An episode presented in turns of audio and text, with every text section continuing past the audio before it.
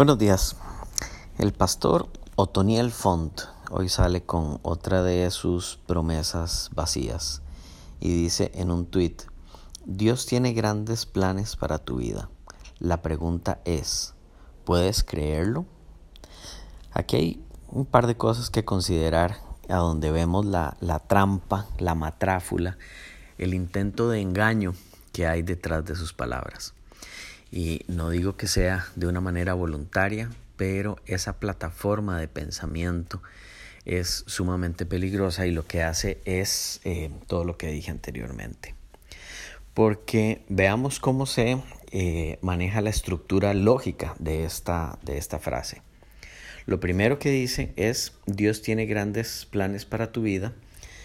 La pregunta es, es decir, da algo por hecho y después pregunta que si uno puede creerlo.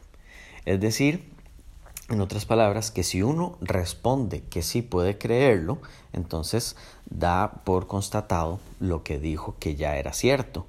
Pero si uno dice que no, entonces el problema, según él y según la estructura lógica, no estaría en lo que dijo, que Dios tiene grandes planes para tu vida, sino en la falta de creencia.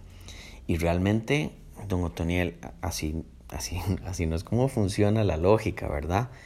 Eh, la pregunta aquí es, ¿cómo sabe usted que Dios tiene grandes planes para tu vida? Esa es la pregunta, porque la carga de la prueba está del lado de la persona que está afirmando eso. Si a usted le dicen, Zeus tiene grandes planes para tu vida, la cuestión es, ¿puedes creerlo? Se podrá imaginar lo que cualquier persona que sabe un poquito de lógica puede pensar.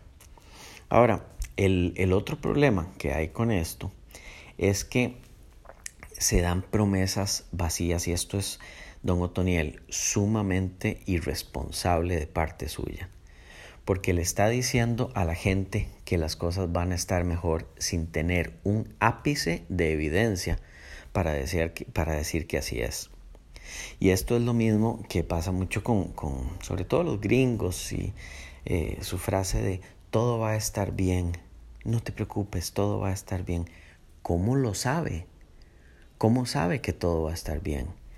Ese es un problema porque lo que trae después, de cuando no se cumplen estas promesas vacías, en el caso de que no se, de que no se cumplan, es frustración es angustia. Y en el caso de muchos creyentes es el tener que modificar lo que se dijo anteriormente para que calce con la realidad. Por ejemplo, eh, en muchos casos ahora con esto del COVID estamos viendo que los creyentes dicen yo no me voy a contagiar porque me protege la sangre de Cristo. Eh, inmediatamente eh, la persona que es un poquito racional, incluso si es creyente, puede decir, no, es que esto no es el caso para todos, etc. Sin embargo, hay gente que lo cree y hay gente que dice, yo no me voy a contagiar de COVID porque me protege la sangre de Cristo. Notemos eh, la, el, el cambio de reglas. Cuando esta persona se contagia, entonces lo que dice es, es la voluntad de Dios y sigue aceptando la existencia de Dios como a, nivel de su voluntad como algo que puede defender. Pero nótese que lo que hizo fue cambiar totalmente en un 100% lo que dijo inicialmente, que fue yo no me voy a contagiar porque ya está contagiado. Entonces, don Otoniel, este tipo de, de cosas son realmente irresponsables, les está dando a las personas una sensación, una emoción, no les está dando seguridad de nada. Cuando usted dice que les está dando, que les está ayudando porque les está eh, dando certeza sobre ciertas cosas, realmente no. Usted no les está dando nada más que una emoción vacía que puede perfectamente quebrarse en mil pedazos cuando la realidad sea otra. Y no se trata de creer o no creer en eso que usted dice. Se trata de que usted primero debe demostrar que es cierto aquello que está diciendo. Y en este caso lo que usted debe demostrar es cómo sabe que Dios tiene grandes planes para, para tu vida. Esto ya sabemos que a nivel de fe no puede ser definido porque cualquier persona por fe podría decir cualquier otra cosa. Podría decir que Dios no tiene grandes planes para tu vida. Y como dice usted que es eh, mentira una cosa y que es verdad la otra. Eh, y por supuesto que no se vale porque es una trampa totalmente barata dar una cita bíblica como si esto fuera evidencia de algo. Porque así como está su libro sagrado, hay decenas, si no centenares de libros sagrados que dicen cosas totalmente diferentes y totalmente antagónicas. Y cada persona puede defender su punto de vista diciendo que es, entre comillas, por fe. Así que sabemos que la fe no es una manera de adquirir conocimiento. Entonces, ¿cómo sabe usted? Esa es la pregunta. ¿Cómo sabe usted que Dios tiene grandes planes para tu vida si no es eh, a través de la fe?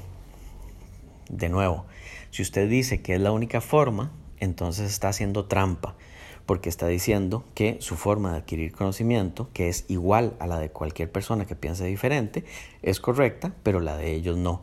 Y sería exactamente el mismo argumento que ellos pueden usar para decir que la suya es incorrecta. Así que le dejo la pregunta y eh, le pido por favor deje de hacer este tipo de irresponsabilidades.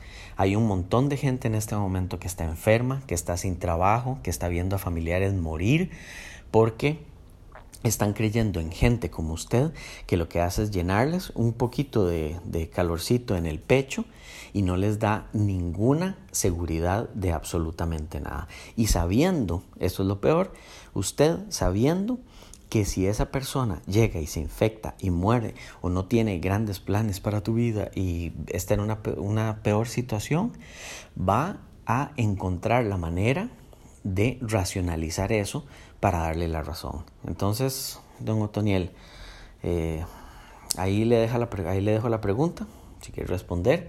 Y de nuevo, por favor, no siga con ese tipo de acciones. Son sumamente irresponsables.